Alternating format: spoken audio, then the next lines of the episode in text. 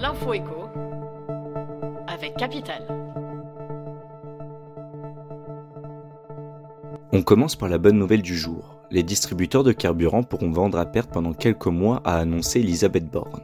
Avec cette mesure inédite, nous aurons des résultats tangibles pour les Français sans subventionner le carburant, a assuré la Première ministre.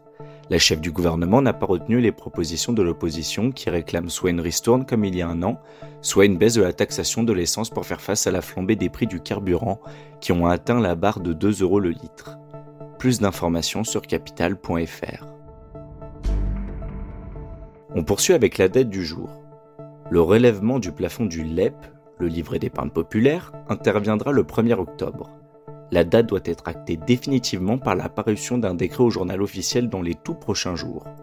C'est ce texte qui permettra de connaître les modalités précises de l'augmentation du plafond du LEP à 10 000 euros.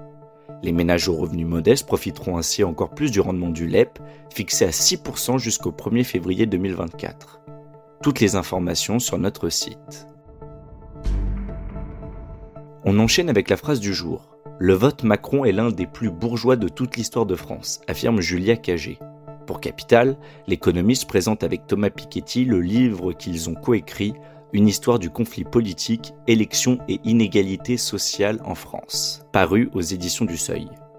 À propos du vote Macron, les deux économistes assurent que sa particularité est qu'il est extrêmement faible dans les communes les plus pauvres. Retrouvez l'interview complète sur capital.fr. On conclut avec la personne du jour, Panayotis Pasco. L'humoriste signe le succès inattendu de cette rentrée littéraire.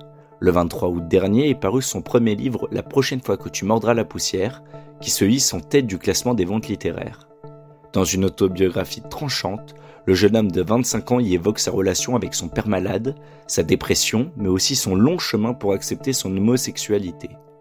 Un triptyque dans lequel l'auteur se dissèque, tout en poésie, en délicatesse et bien sûr avec humour. Plus d'infos sur notre site. C'était l'info écho avec Capital.